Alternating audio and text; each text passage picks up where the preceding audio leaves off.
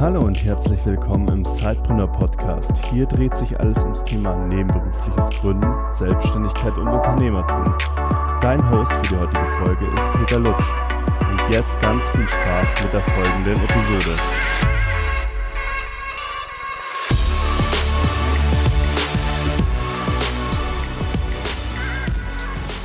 Hallo liebe Sidepreneure. Ich habe heute Lars Robbel zu Gast wer schon ein bisschen länger auf unserem Blog äh, sidepreneur.de liest, der wird Lars schon mal äh, gesehen haben durch einen Gastbeitrag. Den verlinke ich hier auch gerne nochmal ähm, in den Show Notes. Aber jetzt lass uns ähm, mal einsteigen, Lars. Hallo, schön, dass du da bist. Stell dich doch mal vor, gib unseren Zuhörern mal so ein bisschen kleinen Einblick. Wer bist du überhaupt und warum bist du hier eingeladen? Ja, moin Peter, erstmal danke, dass ich hier sein darf. Und ja, ich bin Lars Wobbel, 33 Jahre alt, und ich komme aus dem wundervollen Ostwestfalen, aus Delbrück genauer gesagt. Das ist so ein kleines Kuhdorf, 20.000 Einwohner, glaube ich. Und ich bin gelernter Softwareentwickler, arbeite aber inzwischen in der IT-Beratung und Projektleitung. Und das Ganze mittlerweile, ich glaube, seit 12, 13 Jahren. Und neben dem Job habe ich mir inzwischen mehrere Standbeine aufgebaut. Unter ihnen ist ein Amazon Self-Publishing Mein Blog, über den mich recht viele kennen, passives Einkommen mit peertopeer.de. Ähm, T-Shirt-Shop, ich habe noch mehrere kleine Projekte und ab Juli jetzt auch ganz neuen Podcast. Und ich habe auch ganz fleißig investiert und auch das ist eins von meinen Standbeinen geworden. Ja, was gibt's sonst noch zu sagen? Ach ja, ich habe noch einen Sohn und eine Freundin. Also auch kein Unternehmer, der zu jedem freien Zeitpunkt Vollgas geben kann. Ja, das soweit zu mir. Und warum ich dich heute eingeladen habe, das ergibt sich ja jetzt auch aus der Einleitung. Du bist äh, mehrfacher Sidepreneur, wenn man so will, und hast einfach auch eine sehr äh, spannende Story zu erzählen. Ich möchte jetzt gerne mal von dir hören, so, wie bist denn du damals überhaupt in das Sidepreneur-Dasein gestartet und wo lag deine Motivation dafür überhaupt? Ja, also ich wusste lange Zeit nicht, genau gesagt Jahre wusste ich gar nicht, was ein Sidepreneur überhaupt ist. Also ich habe ähm, tatsächlich angefangen mit Sportwetten in der Berufsschule und in der Ausbildung aus Langeweile und habe da meine ersten Euros im Internet verdient. Äh, ich habe das bis zur Perfektion wirklich gebracht und konnte theoretisch hätte ich davon alleine leben können, wenn mir da die deutsche Regulierung keinen Strich durch die Rechnung gemacht hätte. Ähm, ja, als es dann vorbei war mit den Sportwetten, das war glaube ich so 2011 rum, ähm, habe ich angefangen, ein Buch zu übersetzen. Also ich habe so ein Fable für alte Bücher. Und da gab es so ein altes amerikanisches Buch, was mich sehr, sehr angesprochen hat. Und ich hatte jetzt keinen, nicht vor, damit Geld zu verdienen, sondern ich wollte es halt einfach den, den Lesern wieder zur Verfügung stellen und habe dann da meine ersten Erfahrungen im Self-Publishing sozusagen gesammelt. Also es ist eigentlich die Basis gewesen, auf der mh, hm, heute alles basiert. Und ja, die Motivation dahinter war tatsächlich ein, ein, Buch zu nehmen und das den Lesern wieder zur Verfügung zu stellen. Und da habe ich wirklich das erste Mal richtig gelernt, was das eigentlich bedeutet, einen Mehrwert zu schaffen. Und ja, heute ist das Buch immer noch online und wurde mittlerweile, glaube ich, auch schon über tausende, ja, müssen schon über tausende Male verkauft worden sein. Inzwischen ist es auch vertont. Und das ist natürlich immer ganz schön, dann wieder auf das Buch zurückzublicken, was so den Anfang gegeben hat.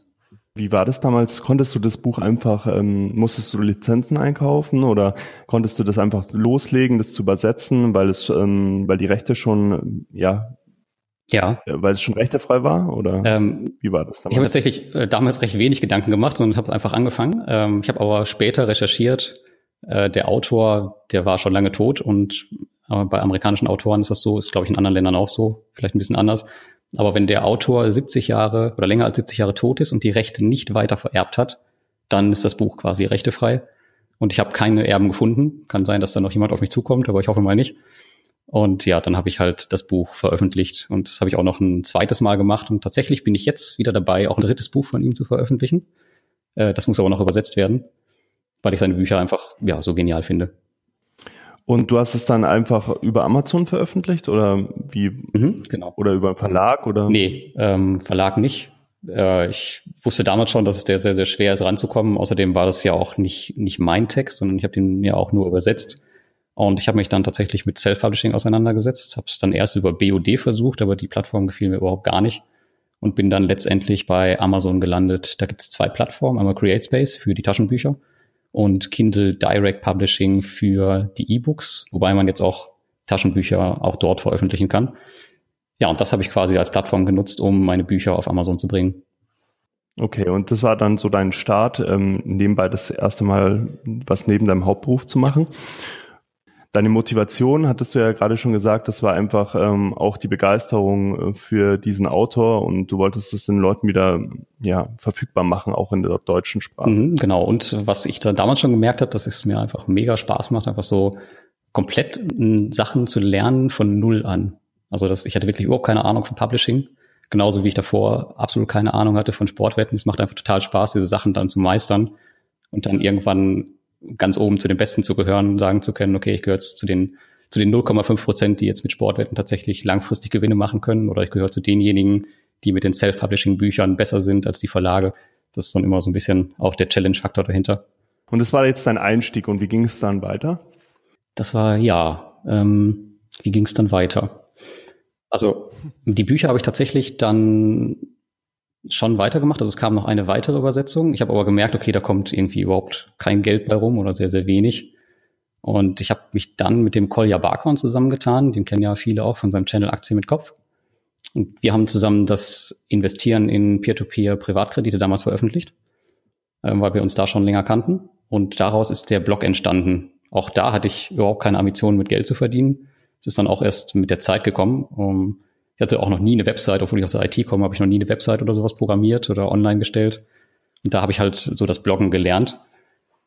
Ähm, ja, das war mein Einstieg ins Bloggen und dann mit der Zeit habe ich auch das Self-Publishing wieder aufgenommen durch den Citizen Circle, weil ich da jemanden kennengelernt habe, der das halt als Businessmodell ähm, ausgebaut hat und von dem habe ich so viel gelernt und es war auch schon so viel Wissen da. Ich, hab, ich wusste halt nur nicht, wie ich es richtig einsetze. Und dann habe ich das halt jetzt bis ja Ende 2016 ausgebaut.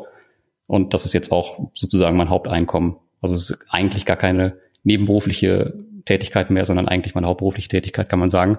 Und mein Job, auch wenn er ziemlich viel Zeit einnimmt, ist eigentlich nur noch meine, ja, mein Nebenberuf sozusagen.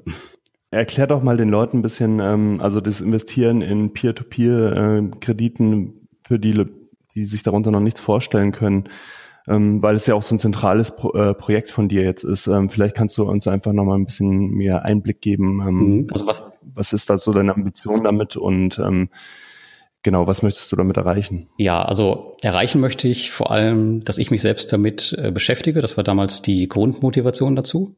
Also vielleicht erstmal, hm, weiß ich jetzt nicht, ob deine, deine Hörer wissen, was Peer-to-Peer-Kredite sind. Also da geht es darum, dass jemand zum Beispiel bei der Plattform Aux Money in Deutschland ähm, ein Projekt online stellt, zum Beispiel ein, ein, eine Büroeinrichtung für 10.000 Euro und die dann finanzieren lässt von der Crowd quasi. Also dass dann halt mehrere 50 Euro geben können und die Investoren verdienen dadurch ihre Rendite. Das kann man halt nicht nur in Deutschland machen, sondern europaweit. Und der Vorteil über die deutschen Grenzen hinweg ist, dass die Zinsen halt sehr viel höher sind. Und über diese Erfahrung schreibe ich quasi auf meinem Blog und versuche den Lesern das dann zur Verfügung zu stellen.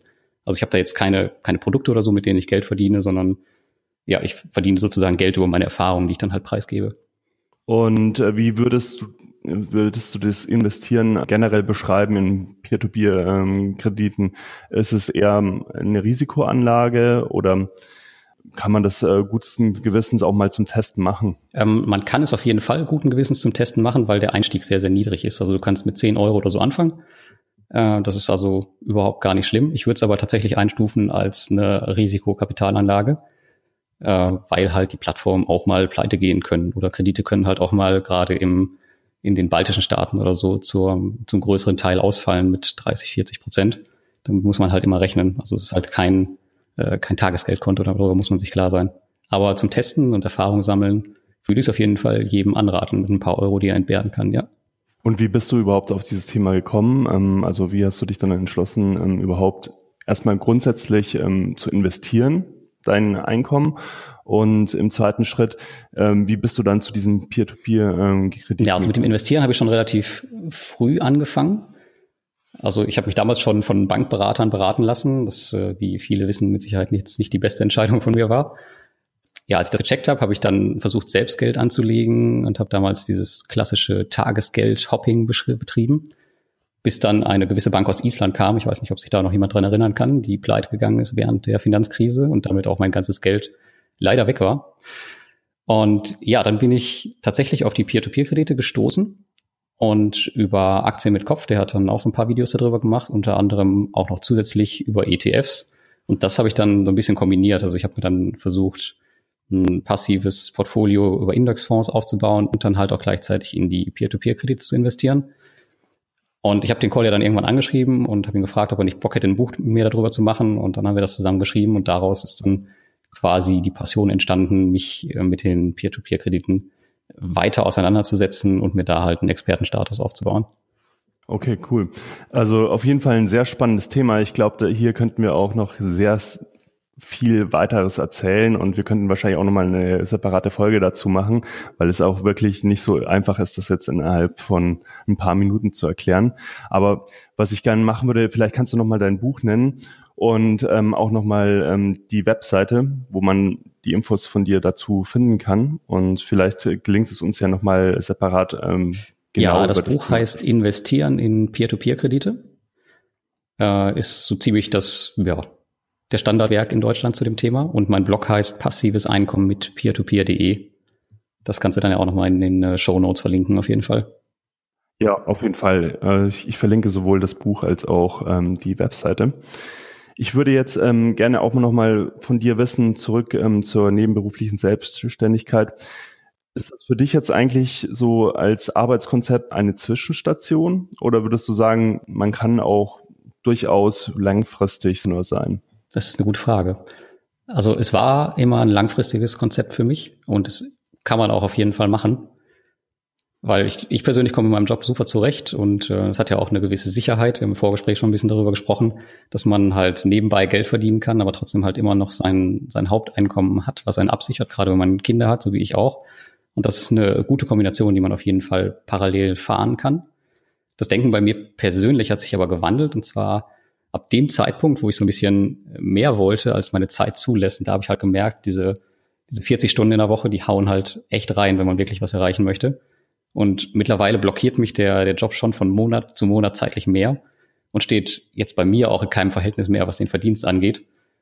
Und deswegen habe ich mich jetzt tatsächlich entschieden, zum nächsten Jahr mich äh, von meinem Job zu verabschieden. Da beginnt mein Sabbatjahr. Das habe ich da äh, beantragt. Ich wollte eigentlich danach zurückkommen, habe mich aber jetzt entschieden, tatsächlich den Weg zu gehen äh, in die Selbstständigkeit, weil ich einfach noch so viele Ideen habe, die ich umsetzen möchte. Und das kann ich einfach nicht, wenn ich 40 Stunden in der Woche durch meinen, durch meinen Arbeitgeber blockiert bin. Das ist jetzt, ist jetzt ja nicht böse gemeint, aber man muss halt irgendwann dann schauen, inwieweit sich das dann auch noch äh, verdienstmäßig rentiert und wie viel Zeit man da reinstecken möchte. Aber wäre das jetzt nicht so, könnte ich mir durchaus vorstellen, das, ja, mir aus auch Ewigkeiten zu machen. Das geht auf jeden Fall, wenn man es richtig strukturiert und die richtigen Modelle hat. Also ja. du machst es mhm. ja schon eine ganze Weile so eigentlich. Und kann man sagen, dass du diese Zeit jetzt einfach auch genutzt hast, um dir so eine Einkommensbasis äh, zu erarbeiten und jetzt einfach die Freiheit äh, zu haben, zu entscheiden, hey, ich möchte jetzt eben äh, in diese volle Selbstständigkeit gehen? Oder würdest du sagen, das ist gar nicht so nötig, du hättest es auch einfach direkt so machen können ähm, und selbstständig Also ich bin werden. überhaupt gar nicht der Typ, der sich so selbstständig macht ohne ein Sicherheitspolster, deswegen ich brauchte diese Sicherheit und ich habe mir das komplett nebenher aufgebaut und aber mit jedem Euro, den man parallel verdient in seiner nebenberuflichen Selbstständigkeit, wirst du halt sicherer. Du hast mehr Verhandlungsspielraum bei deinem Arbeitgeber. Du hast immer mehr Möglichkeiten von Tag zu Tag. Und ja, das war auf jeden Fall äh, die Basis dafür, um jetzt irgendwann sagen zu können, okay, ich äh, wage jetzt den Schritt in die komplette Selbstständigkeit. Wenn du jetzt nochmal von vorne anfangen würdest ähm, mit deiner nebenberuflichen Selbstständigkeit, würdest du alles nochmal so anfangen, wie du es äh, jetzt getan hast? Oder würdest, würdest du sagen, an der einen oder anderen Stelle gäbe es für dich eine Abkürzung? Hm. hm. Ich glaube, in weiten Teilen würde ich es genauso machen, aber ich würde mich, glaube ich, tatsächlich mehr fokussieren wollen auf ein Projekt. Ich habe, als ich angefangen habe mit den ganzen Sachen, habe ich sehr viel parallel gemacht, um rumzutesten, was funktioniert und was nicht und habe damals sogar gesagt, okay, das Self-Publishing funktioniert nicht für mich, obwohl das ja heute das Businessmodell ist, was ähm, den größten Verdienst abwirft. Hätte ich mich damals aber schon wirklich richtig darauf fokussiert, äh, wäre ich wahrscheinlich jetzt schon lange selbstständig. Und deswegen würde ich, glaube ich, schon alles nochmal ähnlich machen, aber halt den Fokus mehr auf die einzelnen Projekte setzen. Das ist ganz spannend. Also ich stelle mir da hier die Frage, wenn du jetzt nicht rumgetestet hättest, äh, wüsstest du jetzt eigentlich ja auch ja, nicht, was das ist, das ist natürlich die Kehrseite der Medaille. Wahrscheinlich, wenn ich das gemacht hätte, hätte ich wahrscheinlich die anderen Geschäftsmodelle, wie zum Beispiel das Bloggen oder das T-Shirt-Business oder jetzt auch den Podcast, der kommt, wahrscheinlich gar nicht kennengelernt. Das ist, das ist auch der Fall. Aber kann man viel darüber spekulieren, genau weiß man es nicht. Jetzt hast du ja gesagt, dein, ähm, also deine Haupteinnahmequelle ist jetzt das Self-Publishing. Was war denn dein größtes Beim Self-Publishing? Nee, generell, ähm, also von deinen ganzen ähm, Projekten. Hm, ich habe äh, sehr, sehr viel Affiliate-Seiten ganz zu Anfang getestet. Und es haben zu der Zeit, wo ich das gemacht habe, schon sehr, sehr viele auch Geld verdient mit Affiliate-Seiten. Aber ich habe es verdammt nochmal nicht hingekriegt. Ich weiß es nicht wieso. Weil das würde ich so ein bisschen rückblickend tatsächlich als größten Fail sehen, dass das eines der Geschäftsmodelle ist, dass ich irgendwie nie so richtig durchdrungen habe. Vielleicht auch daran, äh, auch deswegen, weil ich, weil da nicht so richtig so Herz dran hing. Also es waren halt einfach so Seiten, die hat man aufgesetzt, die sollten Geld verdienen. Aber da war nicht so richtig dieses, diese Passion hinter, die ich jetzt zum Beispiel bei meinem Blog habe, weil mich das Thema auch interessiert. Da hast halt irgendwelche Seiten hochgezogen, ähm, um Geld zu verdienen. Ich könnte mir vorstellen, dass es daran liegt, aber ich sehe das tatsächlich als, als einen persönlichen Fail an, ja. Ja gut, ähm, aber hast du sicherlich auch viel ähm, für deine, für das Blogging und für deine eigenen Webseiten Kenntnisse dazugelernt. Also zumindest war das bei mir so, als ich meine ersten Nischenseiten gebaut habe, waren die auch grandios, ähm, ja, unerfolgreich. Aber man, man hat einfach unglaublich viel auch von den Funktionen ähm, gelernt, ob es jetzt WordPress war, ob es irgendwelche Plugins waren, ob es ähm, Landingpages waren, die man gebaut hat und man hat ja dann irgendwie ergibt sich ja dann vieles später einfach dadurch, ähm, auch durch die Learning. Ja, das, ist, das ist gut, dass du den Durchblick hast, aber viele haben das halt nicht. Aber wenn man zurückblickt, dann muss man tatsächlich auch immer diese Fails sehen, um halt zu wissen, okay, was, was habe ich denn daraus überhaupt mitgenommen? Und genau das ist es halt, was auch wichtig ist. Ähm, Lars, sag mal, du hast ja ein relativ flexibles Arbeitsmodell in deinem Angestelltenverhältnis. Jetzt bist, aktuell bist du ja noch angestellt. Wie hast du das denn durchsetzen können? Und vielleicht kannst du zuallererst auch nochmal erzählen, wie das jetzt gerade Ja, also ich habe bis zum letzten ist. Jahr noch Vollzeit gearbeitet und bin seit diesem Jahr in Teilzeit. Ich habe die Teilzeit aber nicht so strukturiert, wie es jetzt viele kennen, dass man jetzt vier Tage in der Woche arbeitet und dann den fünften frei hat, sondern ich habe mit meinem Chef verhandelt, dass ich halt die drei Monate am Stück frei habe oder beziehungsweise dann immer die, die Zeiten am Stück platzieren kann und dann halt trotzdem dann, wenn ich da bin, zwar für weniger Geld arbeite, aber dann wirklich äh, Vollzeit die ganze Zeit da bin. Und ja, das ist auf jeden Fall so ein bisschen Spielraum, den jeder hat, wo auch jeder versuchen kann, da was zu machen. Und natürlich ist die Verhandlungsposition halt auch immer besser, sagte ich ja eben schon, wenn man halt auch schon vielleicht ein Nebenbusiness hat. Ja, das ist auf jeden Fall meine aktuelle Situation. Und bist du dann, wenn du Vollzeit arbeitest, äh, vor Ort in einem Büro? Oder ich mache meistens einen Tag aus dem, äh, aus dem Homeoffice. Ich bin also meistens schon im Büro. Ich habe allerdings noch den Vorteil, dass wir flexible Arbeitszeiten haben. Das heißt, ob ich jetzt um 10 ins Büro komme oder um 12 oder dann bis 21 Uhr mache oder früher gehe, das ist eigentlich egal. Wichtig ist halt nur, dass man, dass eine, dass die Arbeit gemacht wird. Und das heißt also, ich kann die Zeiten drumherum recht flexibel nutzen. Und das ist halt ein unschätzbarer Vorteil, den viele jetzt nicht haben, die jetzt immer von Punkt 8 Uhr bis 16 Uhr da bleiben müssen. Aber äh, das soll jetzt nicht als Ausrede für die gelten, also die können das trotzdem, aber die müssen halt ihr Leben ein bisschen anders strukturieren. Ähm, lass uns noch mal ganz kurz auf dieses zweite Standbein eingehen, weil bei mir ist es ja auch so, ich arbeite auch nur, also nicht wie du, dass ich am Stück frei habe, sondern ich arbeite vier Tage die Woche, habe einen Tag äh, die Woche frei. Aber dieses nebenberufliche Standbein, das man sich aufbaut, das bringt ja einen durchaus auch in eine ganz gute Verhandlungsposition gegenüber seines Arbeitgebers, wenn man eben bezüglich einer Teilzeittätigkeit verhandelt. Ähm, wie war denn das bei dir? War das, äh, ging das ohne größere Probleme? Ähm, oder erklär mal diesen Vorteil, den du ähm, vielleicht auch dadurch hattest. Ja, durch meinen Nebenverdienst, der zu dem Zeitpunkt schon höher war als mein Hauptverdienst, hatte ich natürlich die Möglichkeit zu sagen, gut, wenn das jetzt nicht funktioniert, dann würde ich halt einfach äh, den, den harten Weg gehen und sagen, ich gehe dann einfach und suche mir einen anderen Job, beziehungsweise versuche halt in der Selbstständigkeit. Und ja, das war halt auf jeden Fall ein Riesenvorteil für mich, das so zu machen. Das ist ganz ähm, spannend immer, das höre ich auch ähm, in vielen Interviews, die ich hier führe, dass jetzt ohne das irgendwie negativ zu meinen, der durchschnittliche Deutsche immer danach strebt, einen sicheren Job zu haben. Aber wenn man das heute so ansieht, ist ja auch dieser sichere Job ist ja in vielen Fällen auch gar kein sicherer Job mehr, weil wie, man sieht es ja ganz oft so, Siemens streicht zum Beispiel jetzt 250 Stellen oder hat die schon gestrichen. Als nächstes ist dann Airbus dran und dann ist dieser vermeintlich sichere Job auch ganz schnell weg und dann ist es ja eher ein Vorteil, wenn man nebenbei auch schon ein Einkommen hat, was einen in dem Fall eine viel größere Sicherheit bringt. Also sowohl einkommenstechnisch, aber auch natürlich von dem Know-how, das man sich aneignet und dann weiß, ab einem gewissen Zeitpunkt, wenn es hart auf hart kommt, äh, kann mhm. ich auch. Ja, aber vielen ist das, das halt auch zu anstrengend, nebenbei noch was aufzubauen. deswegen schaffen es halt, ja, neun von zehn nicht, sich nebenbei was aufzubauen, beziehungsweise haben auch gar kein Interesse daran, weil sie halt denken, ihr Job ist sicher, weil sie halt in einem großen Unternehmen arbeiten, so wie ich zum Beispiel auch. Da denken auch viele, es ist sicher. Aber ich sehe halt auch, dass man einfach so eine Abteilung geschlossen wird, wenn halt gerade die Notwendigkeit dazu ist. Jetzt ist ja dein, vielleicht kannst du mal sagen, also du arbeitest jetzt noch bis Ende des Jahres in dein, als, als Teilzeit-Selbstständig, als Teilzeit-Mitarbeiter ähm, bei deiner Firma, bist aber durchaus dieses Jahr dann auch am Stück äh, längere Zeit mal auf Reisen. Ähm, arbeitest du in der Zeit auch? Nee, nee, das ist auch gar kein Fall Freizeit. Also ich nutze diese Zeit halt, ähm, um meine Tätigkeiten voranzubringen. Natürlich ist auch ein bisschen Urlaub dabei. Ähm, aber jetzt im Januar zum Beispiel war ich mit dem äh, Citizen Circle auch weg und auf der Konferenz und auf einer Workation. Und da habe ich halt, da, also du musst die Zeiten halt nutzen, um dann halt auch dein Business in der Zeit voranzubringen. Du kannst dann nicht sagen, ich mache dann drei Monate Pause. Also das kannst du schon machen, aber das, das bringt dich dann langfristig wahrscheinlich nicht weiter. Und ja, das war jetzt der erste Monat und ähm, zwei Folgen jetzt noch im Juli und August. Und dann wird der Dezember auch nochmal ein Monat werden, wo ich dann halt komplett weg bin und halt auch nicht äh, verfügbar bin für meinen Arbeitgeber.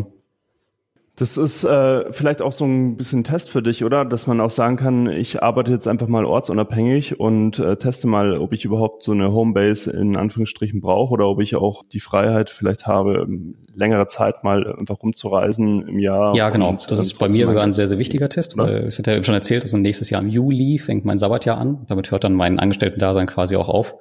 Und ähm, in der Zeit gehe ich mit meiner Freundin auf Weltreise und dann muss es halt auch einfach unterwegs funktionieren, weil ich kann dann halt nicht sagen, okay, ich mache jetzt, ich arbeite jetzt mal ein Jahr einfach nicht. Und von daher, genau, wie du schon sagst, es ist ein super Test, dann halt mal einen Monat am Stück zu versuchen, das einfach weiterzubringen, die Routinen zu halten, auch wenn man nicht zu Hause ist, sondern irgendwo, wo das Internet vielleicht auch nicht so gut ist oder wo man vielleicht gar kein Internet hat. Auch da muss es dann funktionieren, indem man halt vorarbeitet und trotzdem seine Routinen halten kann. Wenn du ähm, unseren Hörern drei wichtige Tipps zum Start äh, des Zeitpreneur-Daseins mit auf den Weg geben mhm. dürftest, mhm. äh, welches wären diese Tipps? Also was ich sehr, sehr wichtig finde, ist, dass man sich als allererstes mal klar macht, wie wichtig das Ziel neben dem Job ist, also die nebenberufliche Selbstständigkeit. Und ob die Motivation vielleicht auch größer ist, da was zu erreichen als im Job, weil du musst halt zusehen, dass du irgendwann priorisierst. Entweder du priorisierst deinen Job hoch, dann, dann bleibst du halt da drin und dann wenn du mal eine Stunde in der Woche oder zweimal nebenbei machst, dann sagen wir ehrlich, daraus wird nichts. Also da muss man sich als allererstes klar machen, was man wirklich möchte. Und dann dann halt auch da so ein bisschen den Fokus drauf legen. Das wäre dann, geht dann gleich über zu Punkt zwei, nämlich dem zu lernen, Nein zu sagen.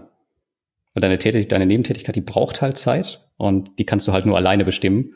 Aber das kannst du nur machen, wenn du halt mal zu deinem Arbeitgeber sagst, nein, ich mache jetzt mal nicht die Überstunde, auch wenn das dann vielleicht deine berufliche Weiterentwicklung ein bisschen einschränkt.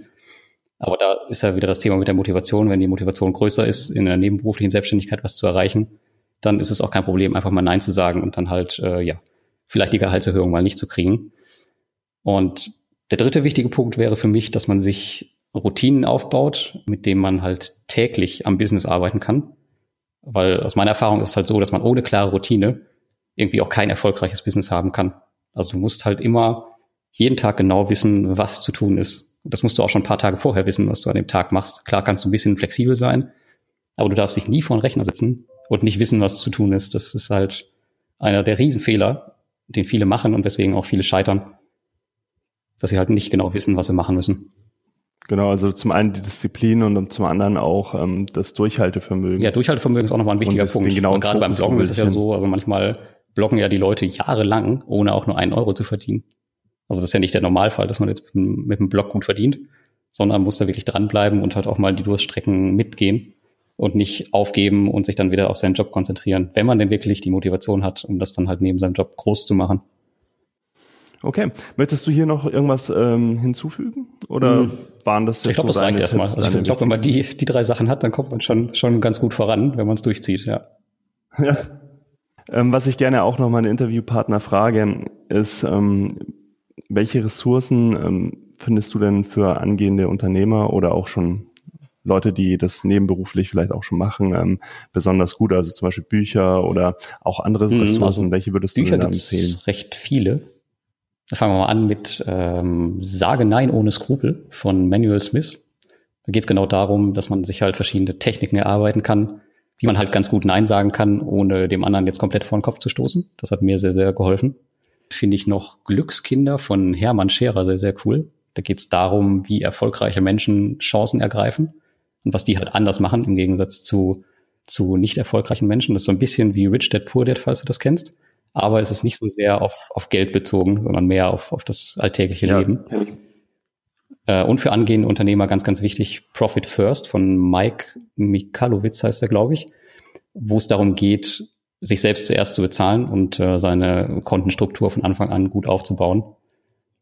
Mm, Ressourcen abseits von den Büchern, ja, ohne jetzt Werbung zu machen, äh, den Citizen Circle, der, da bist du ja auch drin. Also, oder es muss nicht der Citizen Circle sein, es kann auch einfach eine andere Gemeinschaft sein genau, von klar. ortsunabhängigen Unternehmern oder auch als ortsabhängigen Unternehmern, ist egal, aber dass man sich halt mit Leuten zusammenschließt, die halt ähnliche Ziele haben wie du, wo man halt zusammen voneinander lernen kann. Also ich habe das früher nie begriffen, was das eigentlich für ein Vorteil ist, aber mittlerweile weiß ich's und deswegen ist das auf jeden Fall einer der, der Riesentipps oder sowas wie Mastermind suchen, dass man sich halt mit wenigen Leuten immer auch routinemäßig jede Woche zusammenschließt, über seine Ziele spricht, was hat man erreicht, Ziele festlegt. Das ist äh, unschätzbar wichtig. Ja, prima. Auch gerade bei ah, den Bücherempfehlungen, das, die wurden tatsächlich noch nie genannt bisher. Alle drei nicht. Das finde ich echt schon mal super, weil äh, dann hat man auch immer wieder mal neuen Input. Ich bin zwar nicht der, der Typ Leser, aber ich höre mir die Sachen ganz gerne mhm. an, ähm, als Hörbücher, wenn sie vorhanden sind. Muss mal schauen. Mach das. Ja, perfekt. Dann äh, muss ich da auf jeden Fall auch mal reinhören. Genau. Jetzt abschließend zu unserem Interview. Wo kann man dich denn, wenn man dich sucht ja, okay. Netz? Äh, also alle finden? Projekte findet man nicht im Netz, dich und deine Projekte gewollt, natürlich. Ähm, weil das sonst meinen Fokus auch sehr, sehr streuen würde. Also eigentlich kann man mich einfach googeln und äh, dann kommt man sofort auf meinen Blog passives Einkommen mit peertopeer.de. Das ist so das, worüber mich die meisten kennen. Dann kann man auf Amazon noch meinen Namen eingeben und da sieht man dann auch meine Bücher, die ich veröffentlicht habe. Und äh, ja, alle, die Bock haben, die können mich auch gerne auf Facebook adden, mich mit Fragen löchern. Ich beantworte immer alles gerne und schließe mich auch immer mit anderen Menschen gerne zusammen. Zusammen lernen macht immer mehr Spaß. Deine Community findet man ebenfalls natürlich auch auf Facebook. Ähm, kann ich auch nur empfehlen. Ähm, schaut da mal vorbei. Möchte mich an dieser Stelle ganz herzlich bei dir bedanken, Lars, dass du uns schon so einen Einblick gegeben hast äh, in, in deine Entwicklung als Zeitpreneur hin ja. zum ja, bald Vollzeit-Selbstständigen. Und ich glaube, wir müssen fast irgendwann nochmal einen zweiten Teil machen, weil ich gerne auch nochmal tiefer in dieses Thema äh, Peer-to-Peer -Peer reingehen würde, beziehungsweise auch mal vielleicht in das Thema Self-Publishing. Da sind wir auch noch okay, nicht gerne. so ähm, contentmäßig noch nicht so tief reingegangen. Lass uns da einfach nochmal irgendwie einen separaten Termin finden.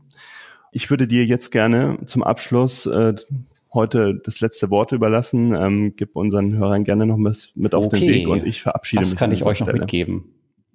Also eine ganz, ganz wichtige Regel, die ich eigentlich immer für mich mache, ist, äh, dass ich meine Woche immer vorplane, was dann in zwei Worten äh, mündet, aufschreiben und machen. Also ich schreibe mir meine Ziele auf, die ich in der Woche zu tun habe und setze sie dann einfach um.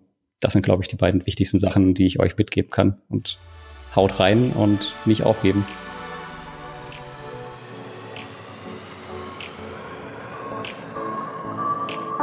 Du willst noch mehr Tipps, Tricks und dich mit anderen Zeitpreneuren vernetzen, dann komm doch einfach in unsere Facebook-Community. Den Link dazu findest du in den Show Notes.